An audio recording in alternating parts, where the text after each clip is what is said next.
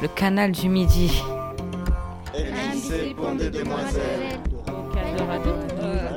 C'est mon patrimoine. Retrouver la région de l'MDC Pont Demoiselles. Twitch, Issam, Cléonis, Ornella, Solène, Greg, Omar et Azim. Festival Convivencia.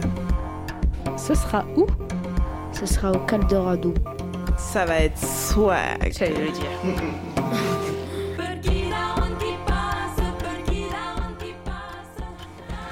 Bonjour à tous, vous écoutez Ornella, Cléonis, Azim, Greg et Omar. Nous sommes au Cal de Radoub à Toulouse et aujourd'hui c'est le festival Convivencia.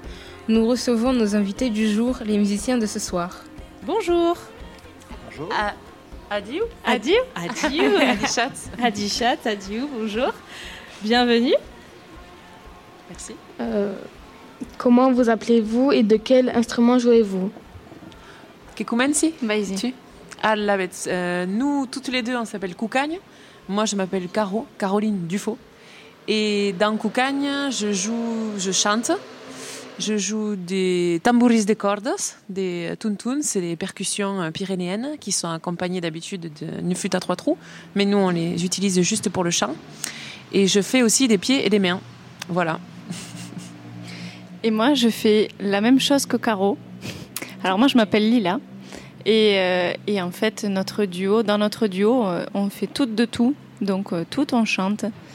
Et tout, on tape des, des pieds et des mains. Et on fait, des- et on fait de la polyrythmie avec nos tambourins à cordes. Et on aimerait savoir d'où vous venez. Et ben, alors moi, je viens de Ramonville-Sainte-Agne. Donc là, tout proche. Et voilà, je viens du canal du Midi. à Ital. Ah oui, je pense que Lila, on peut pas faire plus local quand on est dans le festival Cumbibencia. Euh, je pense qu'il n'y a pas plus local que Lila Freiss. hein, Voilà. Moi, par contre, euh, je suis arrivée à Toulouse il y a une douzaine d'années. C'est là où j'ai rencontré euh, Lila et c'est là où le projet Coucagne est né. Mais sinon, je viens d'un petit village qui s'appelle Saint-Pé-de-l'Hérain, qui est pas très loin de Bayonne. Et je suis une Gasconne du sud, du sud de la Gascogne, donc voisine des Basques.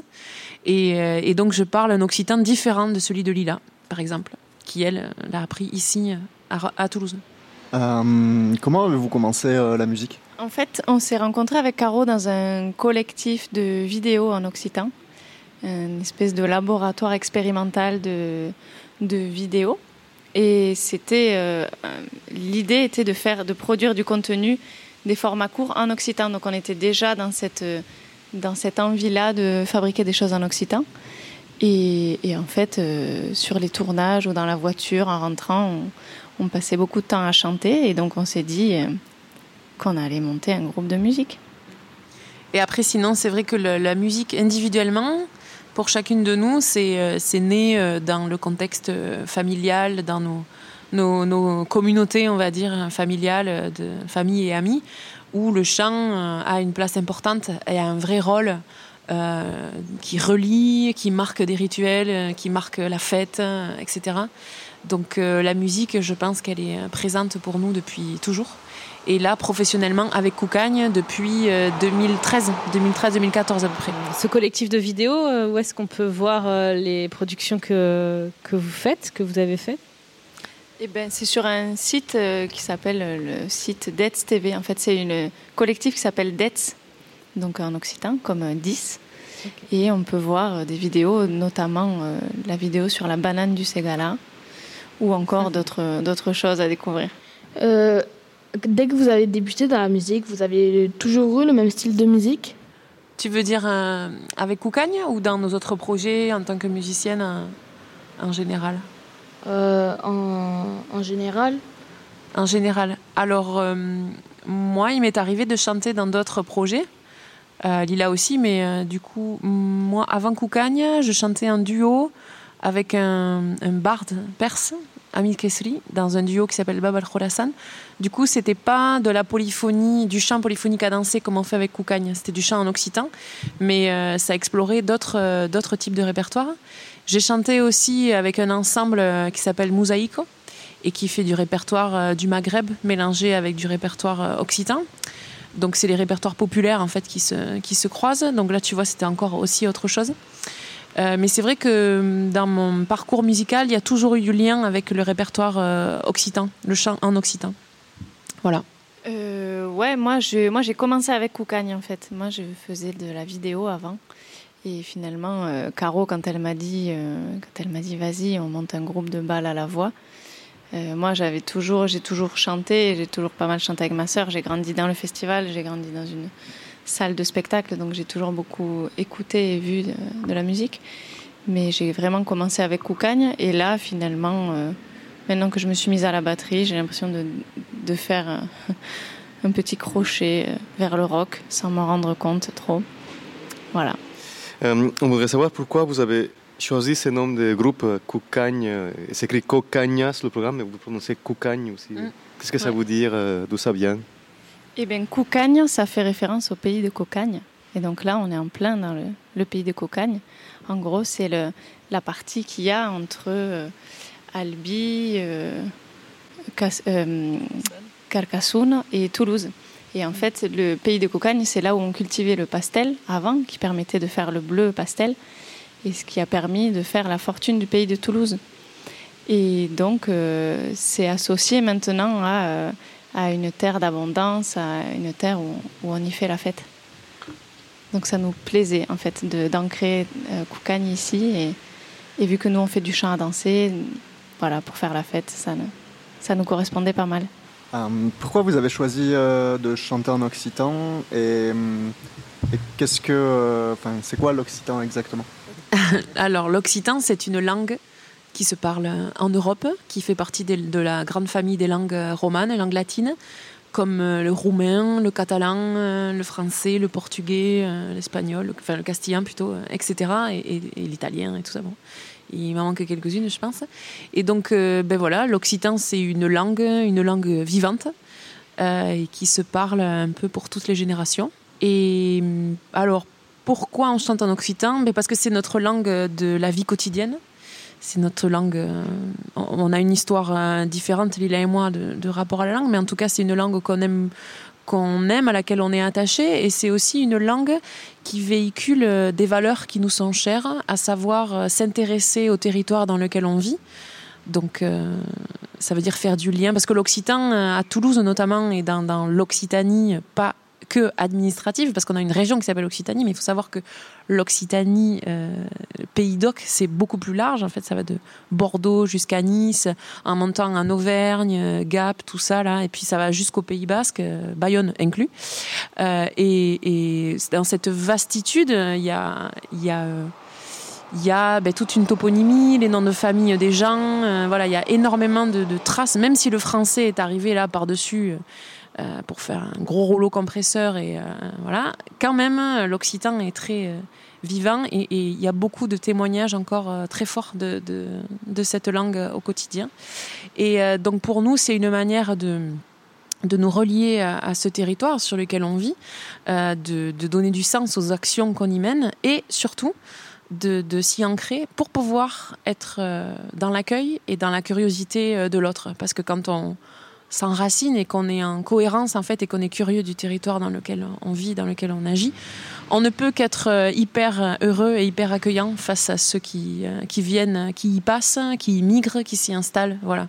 C'est euh, c'est avec, cette, euh, avec ce genre de valeurs-là qu'on qu'on pratique euh, cette langue. Est-ce que tu veux rajouter quelque chose, Lila? Et oui, ben, dire que en tout cas, euh, dans le contexte euh, euh, français francophone, où euh, peut-être que vous avez vu récemment encore, il y a encore des, débats et l'apprentissage de l'occitan en immersion, par exemple, fait encore beaucoup débat.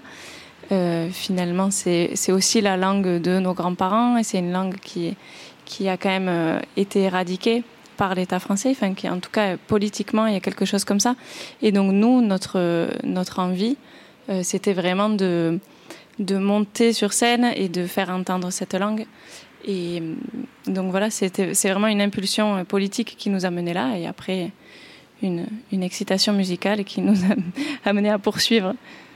Euh, comment avez-vous appris à le parler?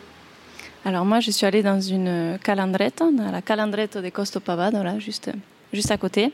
Et donc, c'est les fameuses écoles immersives où on, on arrive à trois ans et la, la langue de l'école, c'est l'occitan. Et il y a des, quelques cours de français. Mais du coup, j'ai appris l'occitan comme ça. C'était un cadeau, quoi. Je, sans, sans me rendre compte, en fait. J'ai appris l'occitan comme ça. Et après, plus tard, je m'y suis remise, notamment pour gagner quelques points au bac que j'ai eu. et, et, en fait, quand je me suis remise, je me suis dit, mais quel, mais quel trésor j'ai là et qu'en fait, j'utilise pas vraiment. Et donc, je l'ai réintroduite euh, à la maison, dans la famille. Et puis, petit à petit, en fait, j'ai rencontré la communauté euh, occitane de Toulouse et de, ses environs. Et, je me suis mise à cultiver ça et à, et à hum, trouver les sources, en fait, les sources qu'on va euh, travailler avec Caro quand on va chercher des collectages voilà, des sources musicales qu'après on réarrange pour, euh, pour notre musique. Et Caroline, comment tu l'as appris la langue? Alors moi, je l'ai d'abord euh, beaucoup chanté. En fait, je, moi, je suis euh, comme énormément de, gens euh, qui vivent dans le, pays occitan. J'étais une locutrice passive, c'est-à-dire hein, les locuteurs et locutrices passives, c'est ceux qui comprennent mais qui ne parlent pas. Il y en a énormément. Et, et mes parents, par exemple, comprennent et parlent l'occitan, mais ils me l'ont pas transmis à moi parce que une génération au-dessus, la génération de mes grands-parents, c'était la génération auquel à laquelle on interdisait de parler à l'école. Il y avait des punitions. Dès qu'il y avait un mot en occitan qui sortait. Euh, bah, ils arrivaient à l'âge de 6 ans à l'école, ils étaient euh, occitanophones et ils devaient euh, du coup rentrer dans le moule de cette France unilingue. Et donc on les punissait par exemple si voilà. C'est encore le cas à Mayotte par exemple. Dans plein d'endroits euh, on, punit les gens parce qu'ils parlent pas le, français. Voilà bon. Et, euh, voilà. Et donc moi mes parents ben ils m'ont pas transmis l'occitan euh, de manière volontaire, parce qu'il faut être assez militant et activiste pour transmettre l'occitan à ses enfants. Ils, l'ont pas fait, mais euh, ils l'ont quand même un peu fait. Et j'ai grandi dans un bain euh, où euh, où il y a une culture populaire très forte, une culture gasconne très forte, avec la danse, le chant, tout le calendrier festif, tout, euh, toute la vie associative du village, etc. Les échasses, Caro. Las tiancas, t'avais, ouais, las tiancas. Chez moi, on fait des échasses, on danse sur échasses et tout. Hein. Euh, c'est un héritage des, euh, des bergers de la Haute-Lande, voilà. Et, euh, et voilà. Et donc, en, et la, donc la langue, en fait, elle transpire dans, partout, quoi. Elle est, elle est transversale. Et on, on, je l'ai reçue aussi comme un, comme un cadeau, comme tu dis, Lila. Et en fait, et à un moment donné, j'ai eu envie. Je suis partie vivre au Québec deux ans, et puis je suis revenue. Et en revenant, je me suis dit que moi aussi, j'avais une langue qui avait euh, toute sa souveraineté à, à regagner et j'ai eu envie d'apprendre à l'écrire, apprendre à la parler un peu mieux. Euh, voilà. Et c'est à ce moment-là où je me suis rendu compte que c'était comme un champ de ronces. Il fallait juste que je coupe les ronces et dessous, euh, tout était là. Voilà. Moi, j'ai juste une question. Vous avez parlé de collectage. Mmh. Ouais. Et euh, qu'est-ce que c'est un collectage? Un collectage, c'est euh, un enregistrement. En fait, ce sont des personnes qui sont allées, euh, comme des documentaristes, en fait, qui vont euh, collecter la parole d'une personne, une chanson, une histoire. Et ça, en fait, euh, nous, on s'est rencontrés avec Caro aussi quand on était dans ce travail-là. Moi, il y a dix ans de ça, je, montais les collectages de Amic et Christian-Pierre Bedel pour Alcantou, qui avaient vraiment fait des enquêtes sur tout le territoire tarn-et-garonnais, par exemple et ils avaient collecté la mémoire des anciens. Et donc là, à travers ces témoignages, en fait, les collectages, c'est des témoignages. Donc à travers ces témoignages, on y découvre euh, le quotidien, par exemple, de, de nos grands-parents, euh, tous les rites calendaires, euh, toutes les chansons et tout ça. Et donc c'est de ces sources-là que je parlais tout à l'heure. Parce que dans notre boulot, voilà, on, on, les a, on les a écoutés, on les a classés, tous ces témoignages. Et là, finalement, on s'en sert pour les, pour les refaire rentrer en fait dans le fil de l'oralité. On appelle ça aussi des enquêtes ethno ou sociolinguistiques. Linguistique euh, en occitan, euh, voilà, il faut préciser que c'est quand même ethno-linguistique linguistique parce qu'il est aussi très urgent pour nous de sauvegarder euh, des, des paroles de locuteurs et locutrices qu'on appelle naturelles euh, à savoir des gens qui, ont l'occitan comme langue maternelle. Et voilà, parce que ça devient assez rare, malheureusement. L'occitan est assez mal en point dans sa, dans sa pratique. Mais en tout cas, voilà, donc c'est des, enregistrements, mais qui ont une, valeur de, de sauvegarde et euh, voilà qui sont ensuite euh, mis à disposition du grand public dans des centres de documentation donc on peut tout le monde peut, les écouter et, et ça c'est quelque chose de très très précieux et voilà c'est comme euh, je sais pas moi comment dire c'est comme euh, bah, sauver euh, sauver, euh, tu sais, les, ours ou les espèces, la biodiversité quoi, qui est en train de, s'éteindre. malheureusement, voilà, il y a des langues aussi qui ont besoin d'être protégées et, et d'être sauvegardées pour ensuite être réenseignées et, et reparlées, quoi. Mais c'est valable dans tous les pays du monde, en fait. Oui, absolument, ouais, ouais, ouais, ouais c'est ça. On a tous, tous et toutes autour de nous des des langues euh, et des cultures qui, et des, euh, des, une, des biodiversités qui s'éteignent en fait. Et, euh, et c'est et c'est quand même un beau rôle qu'on peut se donner en tant que citoyen, citoyenne de ce monde, d'essayer de, de, se pencher dessus et de, de les sauvegarder. Et d'ailleurs, je voulais juste préciser que tu demandais ce que c'était un collectage. Euh, par exemple, un des grands collecteurs justement du, monde, enfin en tout cas assez connu, c'est euh, Alan Lomax qui a fait beaucoup de collectage et qui a collecté beaucoup le folklore euh, nord-américain et après qui s'est baladé dans d'autres endroits et, voilà finalement pour nous c'était euh, rencontrer qui sont les personnes qui ont collecté ici chez nous et, voilà il y a, y a, plusieurs plusieurs personnes plusieurs époques. Et nous dans notre répertoire on, on va, on chante autant des choses qui euh, nous sont parvenues euh, par la tradition orale, donc encore vives, et après on va aussi euh, chercher dans les archives, on fait nos petits rats de laboratoire.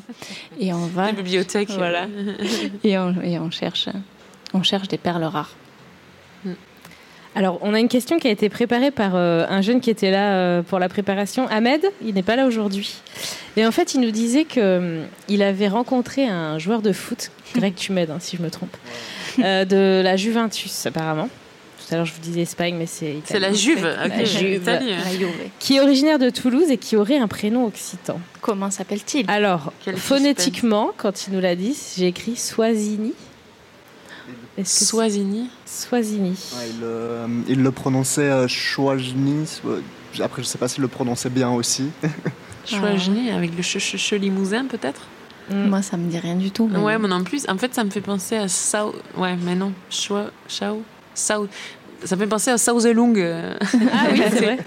ouais, Sauzelung, qui est donc une station de métro, mais le Saus, c'est le. Attends, c'est un arbre?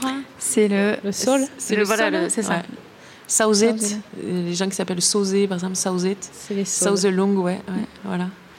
Bon, après, on pourrait vous faire toutes les stations de métro si vous voulez. Oui, c'est vrai qu'on a Borderuccio. Borderuccio, ouais, par exemple. Donc, euh, Non, mais après, en fait, il y a les noms, les noms en occitan. Enfin, c'est traduit en occitan. Mais euh, comme je disais tout à l'heure, je parlais de toponymie, que en fait, notre environnement proche de la vie quotidienne, il est souvent euh, beaucoup en occitan. En français, tu vas l'impression d'avoir un nom en français, mais en fait qui est de l'occitan. Donc borde rouge, par exemple, c'est la borde rouille. Borde, c'est une ferme. On dit une borde, une borio. Et rouge, bon, ben, c'est rouille, route rouge, quoi. Donc on suppose. Ben, en plus, Borde Rouge, c'est dans un ancien quartier euh, où il y avait beaucoup de maraîchers, beaucoup de fermes et tout ça. Donc tu dis Borde Rouge, ou les gens qui s'appellent euh, La Borde, par exemple, euh, ou, Bordenave. Il y a beaucoup de hameaux, Bori, Bori Haute, Bori Basse, Bori Maigre. Exactement. En fait, qui parle occitan saura lire le paysage? Et ça, vraiment, c'est génial, quoi. Bon, on aurait plein de questions euh, pour continuer sur les prénoms et tout ça, mais euh, vous êtes attendu dans deux minutes pour une autre interview. Alors, on s'excuse d'avance, vous serez en retard. Hein. Euh, prochaine question. Pourquoi, vous, pourquoi utilisez-vous votre corps pour faire de la musique Parce que je pense qu'on n'a pas le choix hein, si on fait de la musique. Tu veux dire le, la, la podorythmie et taper des mains et des pieds? Oui. Mais parce que ça nous parce que ça nous a ça nous a appelé après dans la musique euh, traditionnelle occitane il y a beaucoup souvent les instrumentistes euh, tapent du pied tapent des rythmes avec les pieds. Euh, voilà moi j'ai fait des claquettes alors du coup ça m'a parlé direct et après les mains aussi voilà finalement c'est faire avec Koukagne c'était l'idée c'était de Là maintenant, on, multiplie les tambourins à cordes, mais l'idée c'était de rester très légère et d'avoir tout avec nous. Mm. Donc euh, les voix, les mains, les pieds. Mm. Voilà. Ouais, on voulait faire tout rentrer dans un coffre de voiture et pas plus pour pouvoir aller euh, facilement euh, jouer. Et pour l'instant, ça rentre encore dans Il le faut des voitures plus grandes. on a grandi les voitures, mais. Mais ça va, ça passe. Qu'est-ce qui vous inspire pour créer vos musiques? Plein de choses. Alors là, il y a de tout. Ça peut être euh, une, une, vieille dame dans un collectage, ça peut être euh, Beyoncé, euh, ça peut être vraiment. on fait des, des, grands écarts dans la musique populaire, que ce soit la musique populaire occitane ou la musique populaire mainstream, ou avec des, des rythmes.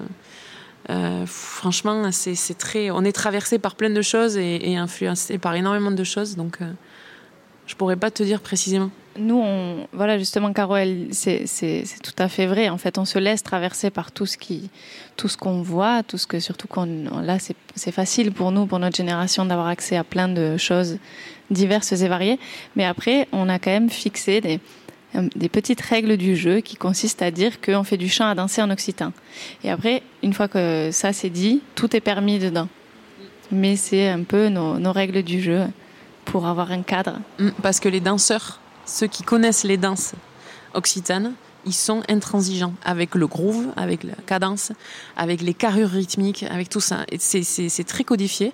Donc nous, on, choisit de, jouer ce jeu-là, de jouer avec ces règles du jeu, comme tu dis, ouais, c'est ça.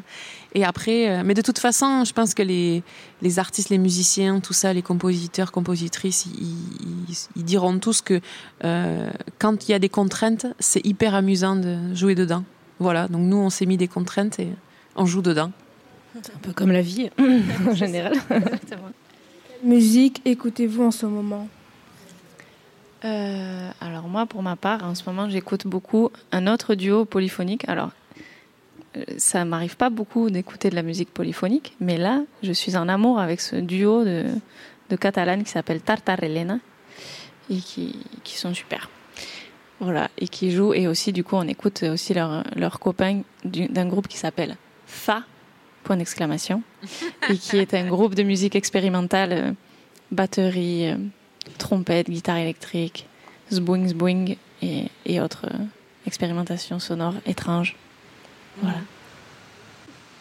Et moi, j'écoute, là, j'écoute le dernier album de Nicolas Garda, qui est un excellent guitariste qui a un pseudo, c'est Le Hier, et euh, qu'on connaît parce qu'il est euh, ami avec un autre duo avec qui on travaille, un autre duo qui s'appelle Sec. Et j'écoute aussi le disque de Sec, Stéphane Echer. enfin, le disque s'appelle Est-ce que ce monde est sérieux? Et sur la pochette, il y a un dessin de Stéphane Echer. Bon, bref. Et, et, voilà. Et le disque est vraiment super. Je vous conseille d'écouter Sec SEC, voilà. Et euh, à l'occasion de venir nous écouter avec eux en duo de duo, donc on est quatre sur scène et, euh, et ça envoie du lourd et on adore euh, faire de la musique avec eux. Voilà. comment sentez-vous avant et ensuite une fois sur scène? Alors avant, c'est souvent le stress. Ah Pendant, c'est le stress mélangé à la joie. et après, tout dépend de comment on a disputé notre match.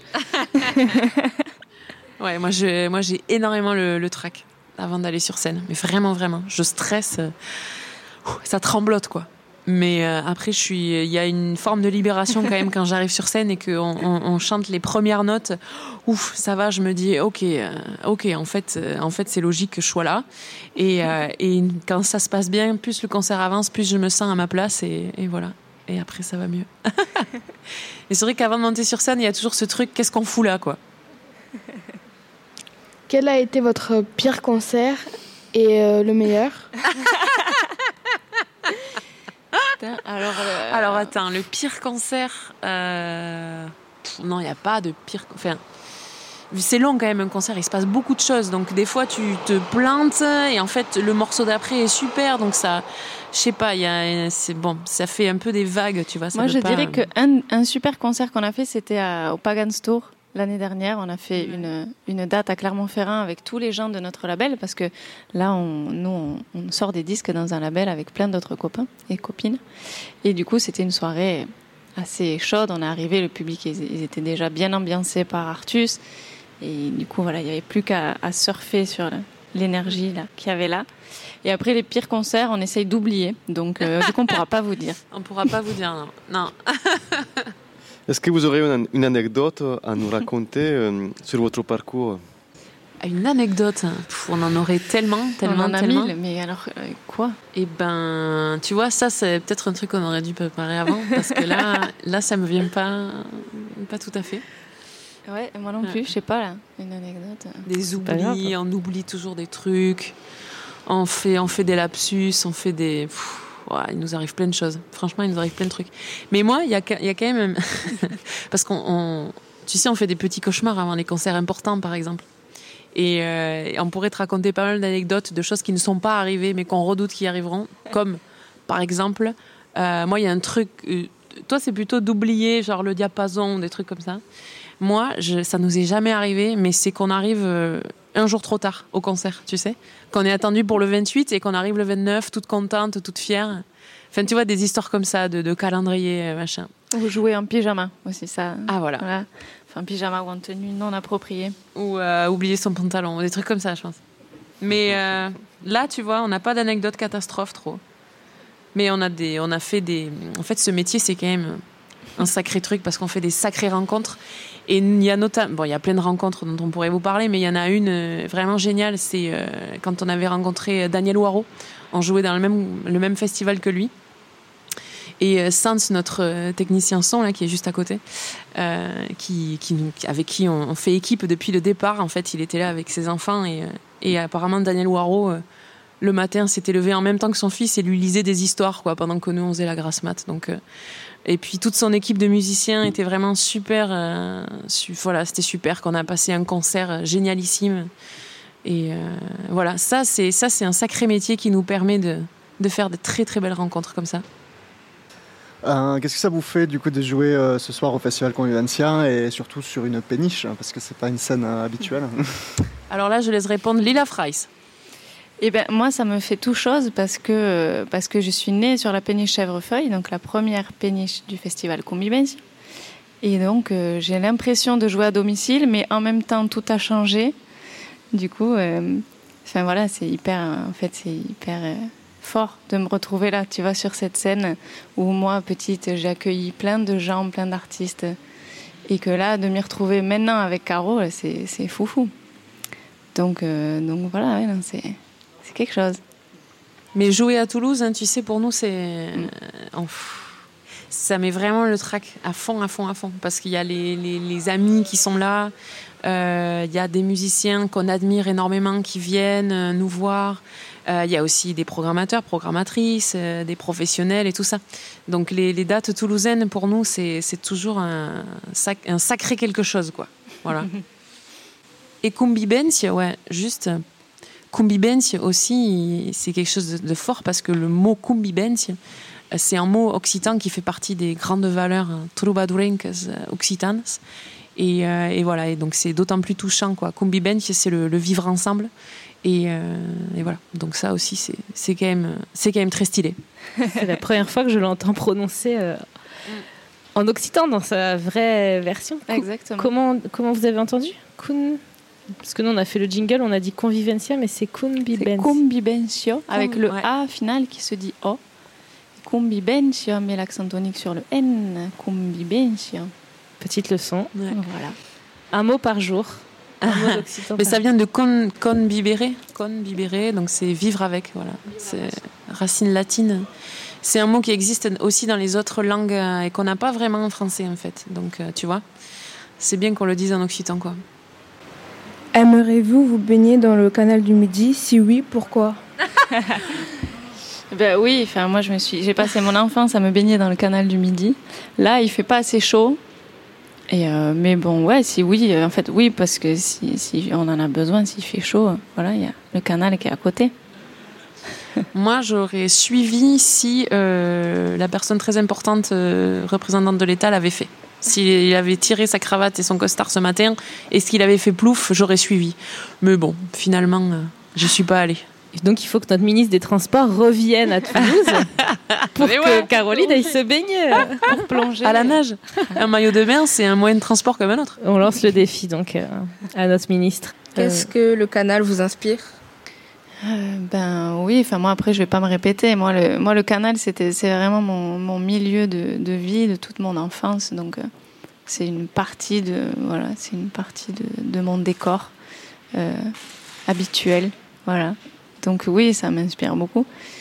Mais Rita Moi, ça m'inspire ma mère qui est une rameuse d'aviron et qui partait deux trois semaines avec ses copains là au mois d'août faire euh, se faire le canal du Midi quoi à moitié en vélo à moitié à, à l'aviron et tout ça et revenait avec des histoires pas possibles et, et des on sentait qu'elle avait euh, eu des grands moments de, de joie quoi donc euh, pour moi le canal du Midi avant que j'arrive à Toulouse pour moi c'était ça et euh, voilà ça fait comme une petite une petite couleuvre, un petit poumon vert là qui se promène et c'est c'est plaisant. Et enfin, la dernière question. Qu'aimeriez-vous transporter sur le canal Nostro musique. Notre musique. Justement, le festival, il a ça de, il a ça de beau, c'est que c'est vraiment un, un festival qui transporte de la musique et qui transporte de la, de la fête euh, en puissance et qui vient vraiment dans chaque, dans chaque village, dans chaque ville, qui passe par tous les endroits pour, pour y créer un, un espace de rencontre. Donc nous, euh, en tant que musicienne, on a envie d'y partager Nostro musique. Après moi, de manière beaucoup moins poétique, euh, j'aimerais bien que les gros camions là, euh, ils, soient plutôt transformés en péniches, enfin qu'on qu'on réutilise beaucoup mieux le, train et, le, et les voies euh, navigables, voilà, à la place des camions qui font du pétrole et qui. Et bon, voilà, je je vous raconterai pas tout ce qui se passe dans mon village, mais en tout cas, on, on va avoir beaucoup, beaucoup, beaucoup, beaucoup, beaucoup de camions poids lourds qui vont circuler et c'est euh, c'est une catastrophe. Donc, euh, je suis pour, je suis pour évidemment qu'on revalorise les voies fluviales. On se retrouve pour euh, une deuxième interview plus tard pour parler de ça. Du coup. Avec plaisir. Vous avez des questions, les, les jeunes, à poser? Vous êtes prêts à prendre l'occitan ce soir? Oui. Ah, Bon, merci beaucoup. Merci. Merci, d'être venu nous voir. Merci et beaucoup. D'avoir. euh, désolé, on vous met un petit peu en retard sur euh, le planning prévu. Merci d'avoir répondu à toutes les questions et, et bravo euh, à nos reporters pour cette première Bravo. interview de la journée. Bravo. Merci. Merci. Le canal du Midi.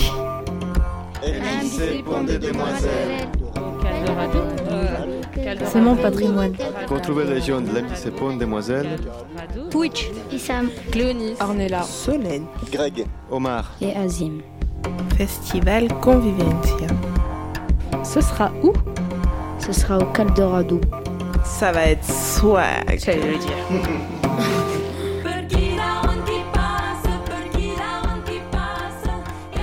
Bonjour à tous, c'est toujours euh, Ornella, Cléonis, Azim, Greg et Omar. Toujours dans la place au Cal de Radoub à Toulouse. Et aujourd'hui, c'est le festival Convivencia. Nous recevons Morgane, Morgane et Magali de l'association SOS Méditerranée. Bonjour. Bonjour. Enchantée. Alors, il y a les balances qui vont commencer, donc ça va être euh, un accompagnement euh, hors pair. Pouvez-vous vous présenter? Alors, euh, moi, je m'appelle Magali, je suis bénévole depuis un an à l'antenne toulousaine d'SOS Méditerranée. Moi, c'est Morgane, je suis bénévole depuis à peu près un an et demi aussi à, à Toulouse, euh, à l'antenne de SOS. Et bonjour, moi c'est aussi Morgane. Et moi je suis bénévole à l'antenne des SOS Méditerranée depuis septembre 2017. Qu'est-ce que c'est SOS Méditerranée? SOS Méditerranée, c'est une association civile européenne qui est née en 2015, donc qui est née à l'issue d'une initiative de citoyens et de citoyennes. Cette association, elle est d'abord née en Allemagne et en France, et ensuite en Italie et puis en Suisse. Donc c'est une association qui euh, vise à agir pour porter secours aux personnes qui tentent la traversée de la Méditerranée centrale. Pourquoi vous avez choisi euh, de devenir bénévole dans cette association? Alors, c'est exactement ce que vient de dire Magali, c'est qu'à l'initiative de cette, euh, de cette association, c'est qu'en fait il y a des milliers de personnes qui traversent la Méditerranée centrale au risque de leur vie. Et en fait, en 2013, il y a eu un gros naufrage au large de Lampedusa qui a mobilisé euh, les pays européens et qui ont fait une opération qui s'appelait Mare Nostrum. Pendant un an, les gouvernements se sont mobilisés pour sauver les rescapés en mer. Et à l'issue d'octobre 2014, l'opération a cessé. Et les migrants ont continué euh, de traverser la Méditerranée, mais il n'y avait plus de bateaux pour euh, venir à leur secours. Et c'est pour ça qu'SOS Méditerranée a été créé pour combler le vide laissé par les États européens. Et donc, c'est des valeurs citoyennes euh, et humaines de non-assistance à personne en danger qui motivent euh, en partie les, euh, les bénévoles. Si je peux compléter, avec SOS Méditerranée, on porte différentes valeurs telles que l'indépendance, la solidarité la fraternité et la sororité aussi, et le respect de la dignité humaine, avec l'idée que tout être humain doit être sauvé de la noyade, quelle que soit finalement sa nationalité, son origine, ses appartenances, qu'elles soient réelles ou supposées. Est-ce que c'est difficile de préparer un bateau pour sauver des gens? Que faut-il emporter? C'est pas facile, je pense. Nous, on l'a pas vu et on l'a pas fait, mais on en a beaucoup entendu parler. C'est déjà beaucoup, beaucoup de, de sous parce qu'il y a beaucoup de matériel à emmener, du matériel de soins, du matériel euh, de la nourriture euh, et encore plein de choses. euh, Vous pourrez compléter des canaux de sauvetage, euh, Les gilets, les couvertures de survie. Euh, voilà. Et euh, c'est aussi beaucoup de sous parce que c'est beaucoup de, de gasoil, enfin de, de fuel, pardon, euh, pour partir, pour revenir. Parce qu'il faut savoir qu'un bateau, il peut rester, quand il part, il sait quand il part, il sait pas quand il revient. Donc il faut être prêt à beaucoup, beaucoup d'éventualités. Et donc oui, c'est compliqué, ça mobilise beaucoup, beaucoup de gens et beaucoup, beaucoup de, de matériel, etc. Et au-delà de ça, il y a aussi tout l'aspect humain. C'est-à-dire que pour que le navire ambulance puisse partir, il y a des équipes de professionnels qui sont à bord. Euh, donc, c'est des équipes qui peuvent secourir les personnes et qui sont professionnelles pour le faire. Et ensuite, il y a des équipes qui sont plus liées au care, donc aux soins. Euh, donc, euh, voilà, différents types d'équipes médicales euh, et de soutien psychologique. À titre indicatif, c'est 14 000 euros par jour. L'association doit fonctionner avec 4 millions d'euros par an. C'est cher. C'est beaucoup d'argent et l'association aujourd'hui, elle vit quasiment qu'avec des dons de bénévoles et de citoyens européens. C'est grâce à nous tous, en fait, que euh, toutes ces personnes-là sont sauvées euh, chaque jour. Comment se sentent les personnes quand vous les sauvez? Alors c'est assez difficile de répondre à cette question puisque du coup nous nous sommes bénévoles à terre, donc on n'a pas particulièrement cette expérience euh, du sauvetage en mer. Euh, toutefois, à travers les témoignages qu'on peut voir euh, dans des photos, dans des vidéos de différents journalistes qui se trouvent à bord du bateau, ainsi que des retours qu'on a des équipes euh, professionnelles qui sont sur le bateau. Euh, les personnes sont évidemment heureuses de trouver une issue positive à leur traversée. Toutefois, il faut vraiment pas euh, oublier qu'elles sont dans une situation, vraiment de, grand stress et, euh, et qu'elles ont traversé des traumatismes très très forts. Et donc euh, le, temps passé sur ce bateau-navire est très important pour leur permettre d'avoir une parenthèse de calme parmi euh, toute cette galère que il et elle ont traversée. Et il y a aussi le fait que souvent il y a, il y a beaucoup de blessés, de gens qui sont restés longtemps euh, dans l'eau salée, qui sont brûlés. Et donc euh, il y a aussi l'état physique qui- qu'il faut soigner. Est-ce que vous savez si elles elles arrivent à dormir quand elles sont sauvées, ces personnes? Alors, on a Marie Rajabla qui n'est pas là ce soir et qui est une infirmière euh, psychiatre psy- psychiatrique pardon, qui a, qui a été sur le bateau, qui a fait plusieurs rotations et qui fait partie de l'antenne toulousaine. Donc elle nous aide beaucoup à nous expliquer le- les traumatismes, en tout cas euh, les états dans lesquels peuvent se retrouver les personnes rescapées. Euh, évidemment, les, problèmes de sommeil quand on est traumatisé, quand on a vécu euh, des tortures, etc., ça peut arriver. Donc il y a tout type de, de rescapés. Il y en a qui vont réussir à se soulager, à dormir très profondément, et d'autres qui vont revivre les scènes, bien sûr. Mais ils ont un accompagnement euh, sur le bateau avec euh, sage-femme, médecin, euh, infirmière, pour les aider. Est-ce que, vous, est-ce que vous intervenez que sur la mer Méditerranée ou vous intervenez sur d'autres... Oui, c'est une intervention qui est uniquement en mer Méditerranée centrale parce que c'est l'endroit dans le monde où il y a le plus de morts en fait en mé- en- dans les traversées des migrations. C'est l'endroit le plus mortel au monde aujourd'hui. Est-ce que vous avez des questions supplémentaires à poser sur le travail de l'association? C'est un sujet dont vous aviez entendu parler, vous, euh, avant, avant de rencontrer euh, Morgane, Morgane et Magali Oui, en cours. En, cours, Ouais. Qu'est-ce qu'on vous dit sur ce sujet-là? Bah, on dit que la migration, c'est parce qu'il y a soit de la guerre ou alors que c'est euh, parce que le pays n'est. Enfin, c'est pas. Ils se sentent pas bien là où ils sont. Et du coup, ils partent pour avoir une vie meilleure et. Il y a différentes raisons pour lesquelles les gens partent. Euh, il peut y avoir des guerres, il peut y avoir des persécutions politiques, des raisons, euh, des persécutions en raison de, son orientation sexuelle. Voilà, il y a plusieurs critères qui existent. Peut-être que vous avez entendu parler de la Convention de Genève, qui a été euh, créée après la Seconde Guerre mondiale. C'est la Convention internationale des réfugiés. Et à l'intérieur de cette convention-là, on dit qu'une personne, si elle estime qu'elle a des craintes, raison voilà, de, de, de, persécution politique ou autre, elle peut demander l'asile en, dans un autre pays. Alors après, bon, c'est un petit peu plus compliqué, mais les personnes peuvent aussi, en effet, comme tu dis, partir pour des raisons économiques, parce qu'elles n'ont pas à manger, etc. Alors c'est pas considéré dans la Convention de Genève, mais c'est des très bonnes raisons de partir, parce qu'elles ont des difficultés énormes à vivre, et elles ont droit, comme tu dis, d'avoir peut-être une vie meilleure ailleurs. Avant de se quitter, nous avons quelques questions à vous poser encore. Qu'est-ce que vous inspire le canal? Alors moi, le canal, ça m'inspire le vélo, parce que je m'y déplace en parallèle et le plus souvent à vélo.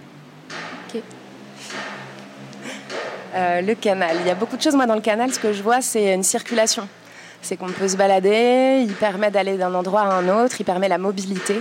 Et au final, c'est un petit peu ça qu'on défend aussi euh, avec SOS Méditerranée, c'est que les personnes, elles ont le droit de bouger si elles en ont envie. Et en tout cas, elles ont surtout le droit à, ne pas mourir en mer euh, et ça permet la rencontre. Ça me fait penser à ce que disaient euh, les musiciennes tout à l'heure quand elles parlaient de, de, des raisons pour lesquelles elles parlent occitan. Et elles parlaient aussi, vous savez, elles parlaient du territoire et de leur attache profonde au territoire. Et elle racontait que quand on connaissait bien son territoire, son lieu d'accueil, on pouvait mieux accueillir les autres aussi. Et je trouve que ça fait, euh, ça résonne bien avec euh, la raison pour laquelle vous êtes dans SOS Méditerranée. Ouais, il y a une. Ouais. ouais. Azim? Aimerez-vous vous baigner dans le canal de Midi Pourquoi? Alors moi personnellement, je préfère la mer au canal pour me baigner. je trouve que la mer est quand même un peu plus accueillante. Bah pourquoi pas? Ça dépend peut-être euh, du coin du canal, mais toi tu t'y es déjà baigné? Non. D'accord. Et vous les filles? Vous êtes déjà baignées dans le canal? Oui. Qu'aimeriez-vous transporter sur le canal? La musique qui se transporte par le canal, je trouvais plutôt ça euh, sympa. Donc euh, la musique c'est bien, c'est une chouette idée. Peut-être qu'on peut aussi transporter des idées, euh, des valeurs et, et des personnes. Oui, on peut transporter tout ça, ouais, c'est ça, ça, ça, résonne bien avec ce que disaient le, les artistes et, euh, et, cette idée de circulation, de mobilité, de rencontre. Euh, c'est grâce à ça aujourd'hui qu'on se rencontre d'ailleurs à cette table. Donc, euh, des idées, des, des personnes, c'est très bien. Vous avez des questions supplémentaires? Euh, du coup, avant de se quitter, euh, si nos auditeurs ils ont envie d'aider votre association, euh, comment ils peuvent faire pour, pour contribuer, participer alors il y a plein de choses que vous pouvez faire euh, pour participer à SOS Méditerranée. Donc comme on l'a dit tout à l'heure, il y a énormément de besoin de, de ces sous-là tous ensemble. Ça peut être 1 euro, ça peut être 20, ça peut être 100. Chacun à sa hauteur peut donner. Donc il y a un site internet d'SOSméditerranée.org, vous pouvez y aller. Il y a un journal de bord, il y a toutes les informations euh, que vous pouvez avoir sur le bateau, sur euh, toutes les personnes qui sont secourues, d'où elles viennent, ce qu'elles ont traversé, le fonctionnement de l'association. Vous pouvez donner, forcément donner un don. Et vous pouvez également devenir bénévole. Il y a plein d'antennes en France sur tout le territoire. Il y en a en Suisse aussi, en Allemagne et en Italie. Donc vous pouvez vous renseigner, regarder sur la carte, euh, sur le site internet. Il y a des antennes à Marseille, Lyon, Paris, euh, Caen euh, et Toulouse encore. Donc voilà, vous pouvez venir nous voir, prendre des infos et, donner des dons, en parler autour de vous. Et si je peux rajouter quelque chose, on peut aussi être mis en contact avec des établissements. Ça peut être des établissements scolaires, ça peut être aussi des acteurs culturels, des acteurs artistiques, pour étendre justement euh, les personnes sensibilisées à la question de la Méditerranée centrale. Et euh, il y a également une possibilité d'organiser des événements, notamment sportifs et culturels, pour reverser les fonds à SOS Méditerranée. Et je crois qu'on a reçu un petit spot qu'on peut diffuser. Est-ce que je peux le passer? Exact, merci. Mourad a été soigné en mer. Esther a accouché en mer. Alex est né en mer. Pourtant, ils auraient pu mourir en mer. Comme eux, plus de 32 000 personnes en détresse ont été secourues par les équipes de SOS Méditerranée. Vous aussi, répondez à ce SOS. Votre don est vital pour sauver des vies. Le canal. Voilà le spot euh, qui avait été euh, prévu pour euh, SOS Méditerranée et qu'on n'hésitera pas à diffuser euh, tout au long de, du voyage de la péniche euh, tourmente sur le canal du Midi. Est-ce que Azim, Ornella et Cléonis, vous avez des remarques, des questions ou est-ce que vous... Oui Léonis Euh, Comment vous sentez-vous après avoir sauvé quelqu'un euh, au bord de mer? Alors, comme on disait tout à l'heure, nous, on est les bénévoles à terre. On est un peu des relais, des médiateurs. Seuls les, si tu veux, le personnel médical et les marins sauveteurs euh, spécialisés vont sur le bateau et vont euh, vraiment sauver les, les personnes. Après, indirectement, quand il y a des rescapés, on est, on est tout à fait heureux de savoir que euh, ces personnes-là, ça y est, sont, sont sorties d'affaires, bien sûr. C'est un vrai travail d'équipe, euh, un, un travail de relais en fait. hein. Ouais. Tout à fait, ouais. Chaque petite participation a un, a un impact en fait. Complètement, et c'est ça qu'on peut dire aujourd'hui, c'est qu'on pourrait penser qu'on nous on est loin, qu'on n'a pas les moyens d'eux, et en fait c'est toute cette chaîne humaine là qui permet que ça existe. En fait, toute l'Europe euh, se mobilise euh, sur cette question, comme vous. Et est-ce que euh, pour, est-ce que vous, avez déjà eu des, as- des associations qui ont organisé un événement et qui ont reversé une partie de leurs recettes ou toutes leurs recettes à SOS Méditerranée? Oui, oui, complètement. Bah, le 19 juin dernier, on était à la Grainerie à Toulouse. Peut-être que certains d'entre vous connaissent. C'est un endroit de, de présentation de cirque. Vous connaissez les filles? Oui, vous Oh connaissez. oui. Super. et ben voilà, le 19 juin dernier, on a, il y a eu trois spectacles et euh, tous les sous du spectacle ont été reversés à l'association. Merci à tous. De rien. Merci, beaucoup. Bonne continuation et surtout excellente soirée à vous tous ici Merci au Cal de beaucoup. Radoub. Merci. Merci. À bientôt. Au revoir. Au revoir. En direct des Cales de Radoub. On laisse la place aux jeunes de Castanet Tolosan. Castanet, à vous les studios.